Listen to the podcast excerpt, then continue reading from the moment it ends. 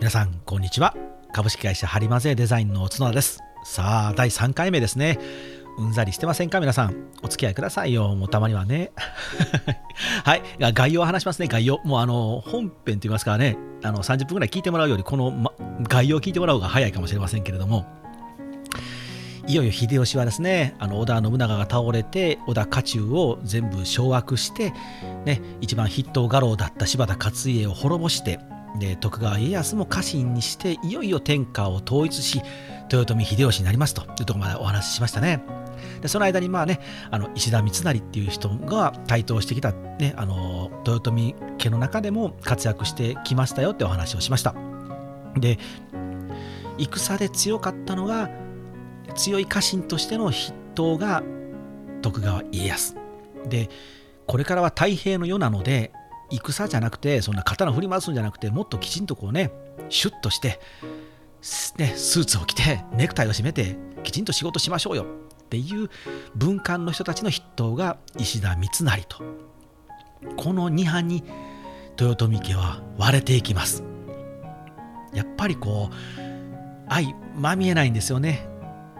この秀吉がと、ね、豊臣の秀吉になって豊臣の、ね、政治を、ね、行うようになるまでの間は家康とか加藤清正とか福島正則みたいな戦争に強い人たちが苦労して苦労して苦労して秀吉を上に押し上げたんですよ。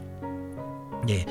上に押し上がったら今度はその戦いに強い、ね、人たち俺たちを邪険に扱って全然戦場でね血も流さずね、痛い思いもせんかった石田三成みたいなあんなやね火をね、ひよひよしたひょろひょろしたやつを可愛がるんや。なんやねん、秀吉様みたいな感じの感情ってやっぱ湧くじゃないですか。これ多分ね、自分たちのビジネスも同じだと思うんですよ。2、3人で初めてベンチャーで、よし、頑張っていこうぜっつって、うおーってなって大きくした。で、大きくしたら今度会社が大きくなれば、その大きい大所帯になった時の活躍する人っていうのはやっぱ変わってくるんですよね。こうベンチャーで駆け上がった坂道を駆け上がれる人とこの安定した土台をこの安定させるためにそれを保っていくために活躍できる人たちってのは能力が違うんですけどだからね誰が素晴らしいとか誰がいいとかじゃなくてその場その場の適材適所なのででもねそれがやっぱりね自分が当事者ならやっぱ分からないですよね。俺こんだけ苦労して秀吉さんを押し上げたのになんなんや最近全然こっち向いてくれへん。ええ顔してくれへんしなんか分からんけどあんな石田三成みたいな喧嘩も弱いし戦もできへんようなやつの話ばっかり聞くと。でだんだんあいつ偉そうになってきてなんなら最近秀吉様と直接話できずに石田三成を通さんとあかんにゃみたいになってくるんですね。実際に秀吉にはもう直接会えなくなってくるんですよみんなみんな。で秀吉に何か意見を言ったり秀吉に話を通すにはまずはねあの五奉行と呼ばれる人たち。彼らをまず通さないといけない。しかもその筆頭は石田三成なんですけども、まあ、この五奉行っていうのも、まあ、あの後のように名付けられたので当時の人たちはそう呼んでなかったみたいなんですけどなのでうんなんかなみたいな空気になってくるんですね。でここで秀吉は晩年に差し掛かってきます。いよいよ秀吉の命も尽きようとするんですね。そうなってくると秀吉はやっぱり自分の豊臣政権を保っていきたいと考えますよね。誰に継がせようと。この子だっていう子がいるんですよ。秀吉はね、子供がほとんど生まれなかったんです。あの何人かいたんですけど、もう早く亡くしてしまってですね、でようやくこの子は育つぞっていう子が、この子はお広い、広いって呼ばれるんですよ、小さい頃は。当時はえ、生まれて幸せだと病気になって死んでしまうと思われてたので一旦捨てますと。いやもうこれはこの子は捨てたんだと。不幸なんです。そんな不幸な子を拾ったんで神様はあの大事に育ててあげてくださいねみたいな暗示をかけ暗示というかねおまじないみたいなのあるんですけどだから一旦捨てて拾ったので広いって呼ばれてる子がいるんですね。これが後の豊臣の秀頼です。秀頼継がせたいんですよね。でも秀吉はね秀吉はもう本当に晩年もう年を取ってからできた子供なので可愛くて可愛くてしょうがない。で可愛いし自分の政権を継がせたいのでもう大事大事なんですよね。この子に継がせたい。もうそればっかりになってくるんですよ。そうすると本来は政治といいますか国を治めていくっていうのはやっぱりこう力のある人間が国を治めないとまた騒乱になりますよね。結局室町幕府っていうのは自分の足利家の中で、ね、自分の子息子供たちにつながせて継がせていってしまったのでどんどん弱体化していって、ね、あの全国各地に戦国大名みたいな人たちが出てきて最終滅ぼされてしまうのででそうすると国が乱れてたくさんの人たちが苦しみますよね。戦で死にますし、ね、農民たちも、ね、自分がせっかく作ったものも荒らされますのでだからこう力のない人間がトップにいるっていうのはこれだけ不幸なことはないんですね。日本の今の政治もそうですよね。歴代首相を見てきてもやっぱりよくわからんやつがねあの政権取ったらむちゃくちゃになったじゃないですか。あの震災の時もそうでしたしでもやっぱり力の強いね人が政治を握ってくれたらきちんと安定しましたよね。そういう形になるので秀頼にまあ秀吉としては自分の息子に継がせたい、まあ、その気持ちわかるんですけどまだ秀頼はね小さな小さな子供なのでその力があるかどうかわからないんですよね。だから秀吉は自分が生きている間にある程度のこう予防線を張っとこうとするんですね。それが家康。徳川家康にとにかく秀頼を頼むと。で秀頼が成人したら譲ってやってくれとは言わない。秀頼がもし大将の器、ね、上に立つ者の器となるのであれば秀頼に政権を返してくださいと。ただそうじゃなければもうあなたがこの太平の世を継いでいってくださいと。実は家康は秀吉にこう言われております。あの関ヶ原の戦いで豊臣家のね全てを奪い取ったみたいな狸親父みたいにって家康言われるんですけどこれ実はそうじゃなくて秀吉にきちんとこういうふうに託されていたんですねただね思い出してもらいたいんですけど豊臣家は今家中はもうほぼ2つに割れ始めてますなのでね、なかなかその家康さんがじゃあ秀吉に言われたって言ってもそれ家康が勝手に言うてるだけちゃうんと俺は聞いてないもんそんな話みたいなこと言い出すんですよね。で派閥に分かれていくんですね。そんな中、えー、豊臣秀吉豊臣の秀吉の生涯の一番の愚策と呼ばれています朝鮮出兵っていうのが行われるんですね。これはもう日本全国を治めきってしまったら次は海外に攻めていこうと考えてしまったんですね。でまあ、当時の日本はやっぱりね世界情勢のことあんまりわからないのでどれだけの巨大な国が隣にあるかっていうのはあんまり分かってないんでね朝鮮半島に渡って中国を攻めていってしまうんですけれども、まあ、これはまあ秀吉だけが悪いわけじゃなくて多分どの人が秀吉の立場に立っても同じことを繰り返したのかなと思うんですね。というのもやはりこう給料をね上げると。ご褒美を褒美を上げて給料を上げていくためには拡大路線しかないじゃないですか。でどんどん人も増えてでもでももう日本全国収めきってるので誰かと戦って誰かの土地を奪ってね自分の家臣に分配するってわけにはもういかなくなってくるとなったらもうお隣の国を攻めるしかないんですよね。でここでじゃあ貿易をしましょうとかじゃないんですよ。もう戦争をして相手の国を奪うしかないって判断してしまうんですよね。ここはね秀吉がねもう多分猛録してたんだと思うんですよ。壮年期のもう一番大活躍していた頃の秀吉なら絶対これはしなかったと思います。まずはね、こうは話し合いをして貿易をしたりしてで自分の国も相手も潤しながらお互いウィンウィンで広げていったはずなんですけどもういきなり朝鮮出兵じゃーって言って兵隊出してしまったんですよね。でこれにまあまああのブラブラしてたった失礼ですけれども大変のようになってしまったので戦う場所がなくなったその武断派と呼ばれている暴れ回る人たちですね。加藤清正とか福島正成とかが派遣されて朝鮮で戦うんですけれどもこれが悲惨を極めるんです。そりゃそうですよね。もうね大陸の人たちの方が人の数が圧倒的に多いですしでよその国で戦ってますし寒いしね、後方支援もないかったら食べ物もなくなりますのでで、ね、かなり苦労するんですよ。で加藤清正とかもむちゃくちゃ苦労しますし福島正則とかもむちゃくちゃ苦労してね戦ってるんですよね。でこの戦ってる時にねぬくぬくと加藤清正とか福島正則福島正則はそう思ってたみたいなんですけどぬくぬくと本国の日本でねなんかわからんけど指示だけ出して偉そうにしてんのが石田三成に見えるんですねまたここでね亀裂が入っていくんですよ。さあそんな中いよいよ豊臣の秀吉が崩御します。命の灯火が消えてしまうんですね。もうむちゃくちゃになってもう豊臣の家のがもうバラバラになりかけて唯一ギリギリ秀吉がいるからくっついてたのに秀吉が死んでしまうんですね。あっちまに豊臣家はバラバラになります。まずこの朝鮮出兵中なのでなんとかこれをね朝鮮の国の人たち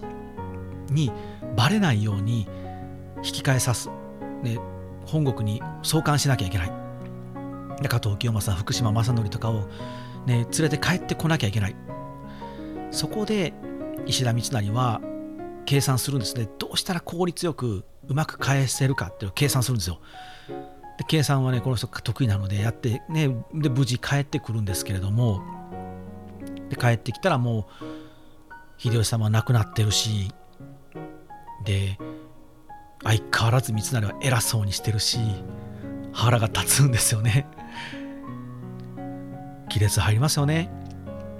で唯一その大変やったな朝鮮本当大変だったなって慰めてくれるのは家康。そうすると福島正則とか加藤清正とかみんな家康になびいてしまいますよね。家康派についていくんですねこれで。でこの亀裂を生まないように実は秀吉は亡くなる寸前に策を打ってるんですね。実はその五大老と呼ばれる人たちと五奉行と呼ばれる人たち合わせて10人任命しているんです。でこれは五奉行って言われる人たちがその石田三成筆頭で五大老って言われる人たちが徳川家康筆頭なんですけれどもこの10人の合議制とかみんなで話し合って豊臣家を運営していってねと。誰か一人に力を集中しないでねっていう形にしているんですけどでも秀吉は家康を筆頭にしてるんですね。つまり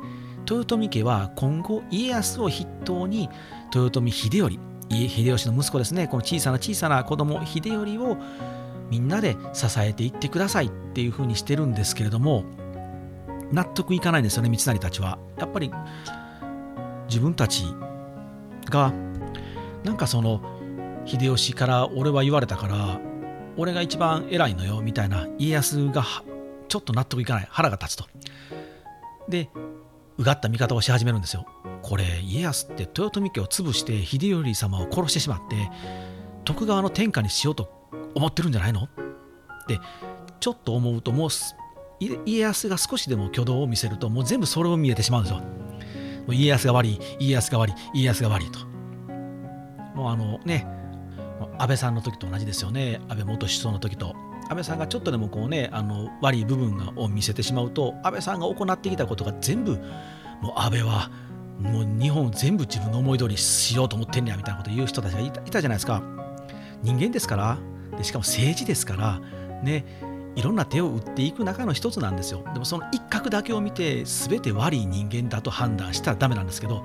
石田三成はこうそういう人なんですよ。もう家康の一つの挙動を見てあもうこれは豊臣の天下を奪おうとしてるんやと。だから家康は悪いやつだからもう喋るのも嫌やから喋らないみたいなエピソードはちゃんとあるんですよ。家康が大人やったから怒られなかっただけであの石田三成が持ってた杖をね三成はポトッと落としてしまうらしいんですよ。で家康がスタスタと来て「あ三成君落としたよ」ってその杖を拾って渡そうとしたんですけど三成はもう家康は豊臣家を乗っ取ろうとしてる悪いやつだと思い込んでるので「ふん」って言って無視していってしまうんですよ。もう周りは凍りついたらしいんですよ。もう筆頭家老ですからね家康はもう一番偉いさんですから。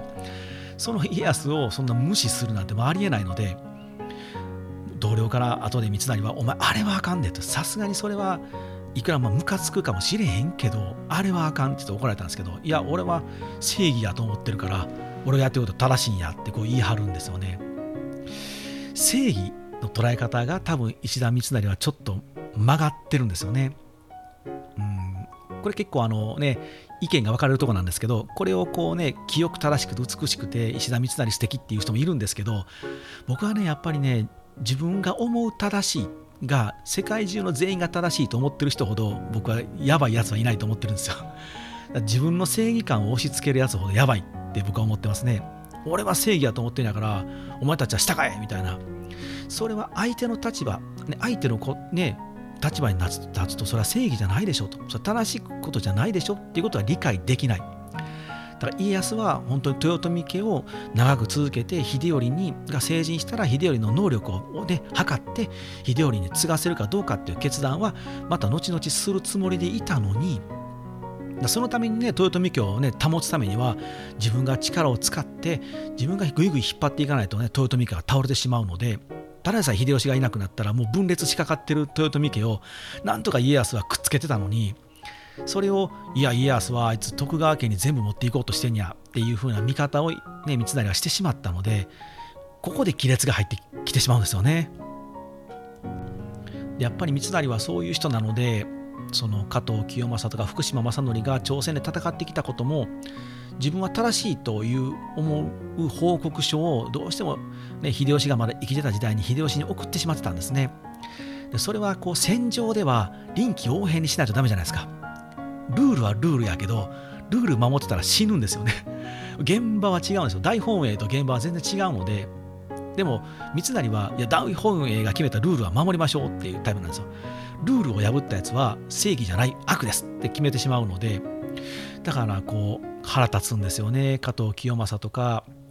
清正とか福島正則からすると俺らは命がけでやってんのにあいつはルールルールだって言って戦いもせず一滴の血も流さずに正義だ正義だと言い張るんやと。もうぶっ殺したるってなるんですよね。で本当にあの石田三成をみんなで殺しましょうっていうことでこの朝鮮出兵した人たちが実は集まるんですよ。これがこう武断派、まあ喧嘩っ早い人たちだと思ってくださいね。黒田長政浅野幸長そして福島正則細川忠興。ねこの辺りがですね加藤清正をが兄貴分なんで加藤清正筆頭にみんな集まるんですよ。もうとにかく三成が腹が立つと。もうやってまおうぜとあいつ。もういてもちゃろうと。やってもちゃろうと。いうふうに集まるんですよね。で石田三成を襲うんですけれども三成はもうあの賢いんですのでさっさと逃げてしまうんですね。でこんな問題を起こしてしまったらやっぱり今後の豊臣家としてはまずいと。いう判断を家康はします。なので家康はもう三成もうお前は中央の政治から手を引けと。もう両国の沢山で隠居しなさい。もう引っ込んどけと。お前がいるととにかく喧嘩が起きて下手したら京都が火の海になるかもしれん。なりかけたやろと。福島正則とかお前ね福島この人たち福島正則とかもう自分たちだけで行くんじゃないですよ。自分たちの家中の軍隊を連れて石田三成邸を襲ったんですよこれ。だからもう京都の街中で戦争を起こしてるんですよ。もうこれやばいからもうお前とにかく豊臣家のためにもう手を引けっていう形で家康は石田三成にから役職を剥奪してもう実況させます。でその間に家康はどんどんどんどんねあの豊臣家をね運営していかないとダメなのでいろんな政治をして行っていくんですけどそれがまた三成には腹が立つんですよね。豊臣家を滅ぼそうとしてんや自分のもんにしようと思ってんやってもうそればっかし見えてくるのでねでこれをなんとかしなきゃいけないっていうことで沢山に窒居した後で裏で石田三成がいよいよ動き出すんですね。いろんな人たちにねまずは仲間になってくれと。もうもう我慢できへんやと。家康をなんとか倒さないと。豊臣家が危ないということで豊臣家のために秀頼様のためになんとか力を貸してくれないかということでどんどん仲間を集めていく中で一番有名なのが上杉景勝。直江兼次ですね上杉景勝の家臣ですけど直江兼次という人がいるんですけどこの人に助けを求めますまあ仲良しだったんですね。で、思いも通じたので、で、直江兼次っていう人がですね、ある書状をね、家康に送りつけるんですよ。世に言う直江状というものなんですけれども、これはあの、上杉家がですね、自分の両国に引っ込んでるので家康は出てこいと。きちんと出てきて中央で働きなさいと。あんたは五大老でしょと。なんで両国に帰ってしまうのよと。家康としては豊臣の五大老自分が筆頭家老ですけれども五大老って5人いる中の1人が上杉景勝なんですけどその上杉景勝は中央の政治をせずになぜ自分の国に帰ってしまってるのと。それってなんか豊臣家に対するなんか不満でもあるの？まあ、つまり自分に対してですよね。なんかあるの？と。それって謀反ですよと。あなたが出てこないとこれは謀反になるので私たち豊臣家としては私徳川家康を筆頭にしてあなた上杉さんあなたを討たなきゃいけなくなるので出ておいなさいっていうふうにして伝えるんですねそれに対する答えが直江状ってものなんですけれどもこれが後に家康が私は長い間生きてきたけどこんなバカにされたことはないって言ってもうなんかもう腹立ちすぎて笑ってしもたらしいんですけど、まあ、どんな内容かっていうとあのちょっと軽く読みますねこれは、まあ、あのちょっと司馬太郎の関ヶ原っていうところから抜粋するのが面白そうなので我が上杉家についてさまざまな雑説が上方において流布され内府もご不審とのこと何とも仕方のないことであるとか書かれてるんですけど、まあ、上杉家があの自分の両国に引っ込んでしまったのでなんかそれお前腹黒いんちゃうの？って言われてますけどそんなことは全くないぞと。で景勝に上洛、ね、京都に出てきて上洛して政治しなさいって言うけれどもやなって。上杉はね一昨年に自分の故郷である越後からこの会津に国替えになったばっかりやんけどお前らがじゃ俺ね私たち上杉家はせっかく越後を治めてたのにそこ越後をお前らが奪ってですね豊臣家が奪って会津に入れって言うから私たちはしぶしぶ来たんやと。だからこの会津がまだまだ全然こうちゃんと統治できてないからまずは自分の国元を山積みの問題とか課題を解決してるのでその中央に出て政治をしてる暇ないんですよってだから私たちは今この自分たちの国にいるので別にその豊臣家に謀反を、ね、起こそうとかそういうことちゃうねんって書いてあるんですね。でそういうことをじゃあ誓いなさいって静止って言ってね誓う、ね、神って書くんですけど静止を書いて差し出せって言うけどそんなもん何通書いても意味ないでとピッて破った終わりやしね、せっかく書いたも書いたけどあんたがもみ消すかもしれへんのにぐらいの気持ちがあるんですけども書いてもしゃあないってみたいなこと書いてあるんですよ。それよりもうちの、ね、大将景勝さんはねそんなことする人じゃないっていうのはもう世間一般分かってるでしょとこの直江兼続が言うんですよ。でさらに当家が武具を集めてると、うん、なんかこうね武器とか防具とかね甲冑とか集めてる。それはこう戦をする準備をしてるんじゃないかとあん、ね、徳川さんあんた言いますけれどもと。うちは戦国大名ですよ。大名ですよと。武士ですよと。当たり前じゃないですかと。ね、なんか都では茶碗とか集めたりとかね茶道具集めたりしてるけどそんなやつらと一緒にせんといてくれと。俺らは武士やから武士が武具を集めて何が悪いみたいなこうちょっと髪型の人たちもバカに逆にするんですよね。これもね正直髪型の人たちからするとイラッとくるんですけれどもでさらにこううちが今ね会津の道路を直してるのがそれはこう軍隊をたくさん通すために、ね、上方に攻めてくるために自分とこの領内の道路を直してるってこれ書いてあるけど青かと。自分とこの道路を直してるのは自分とこの両国を良くするためでもし戦をするなら入り口全部塞いで、ね、敵が入ってこないようにして閉じこもるでしょと。うちはもう解放してるよと。だから来るんやったら来いよ。家康さんっていう意味なんですよ。どうぞ来るんやったら来いよ。うちはね広い道作っといてあるから大軍で来てみとボコボコにしてあるでっていう意味のことこう書いてあるんですよ。やばくないですか？もう筆頭家老だからね、一番偉いさんの家康に対してまあ言ったらね大大大上司に対してこういう手紙を書くんですよ。今今なら LINE でしょうね。LINE でちゃんとお前会社来いよって部下にね家康は言うんですけど部下はなんでよなんでお前と言うこと聞いて会社に行かなあかんのみたいなこう文句状なんですよ。で家康はもうもうイラッとくるんですけど家康は大人なのではあってため息つくんですよね。これによって家康は決断します。もう上杉はダメだと。これをに野放しにしておくと示しがつかないんですよね。豊臣家としてこういう大名がまた出てくればいやじゃあ俺も言うこと聞かん俺も言うこと聞かん俺も言うこと聞かんっていうことで結局また戦国時代に戻ってしまうのでこういうわがまま勝手なことをするやつを許していては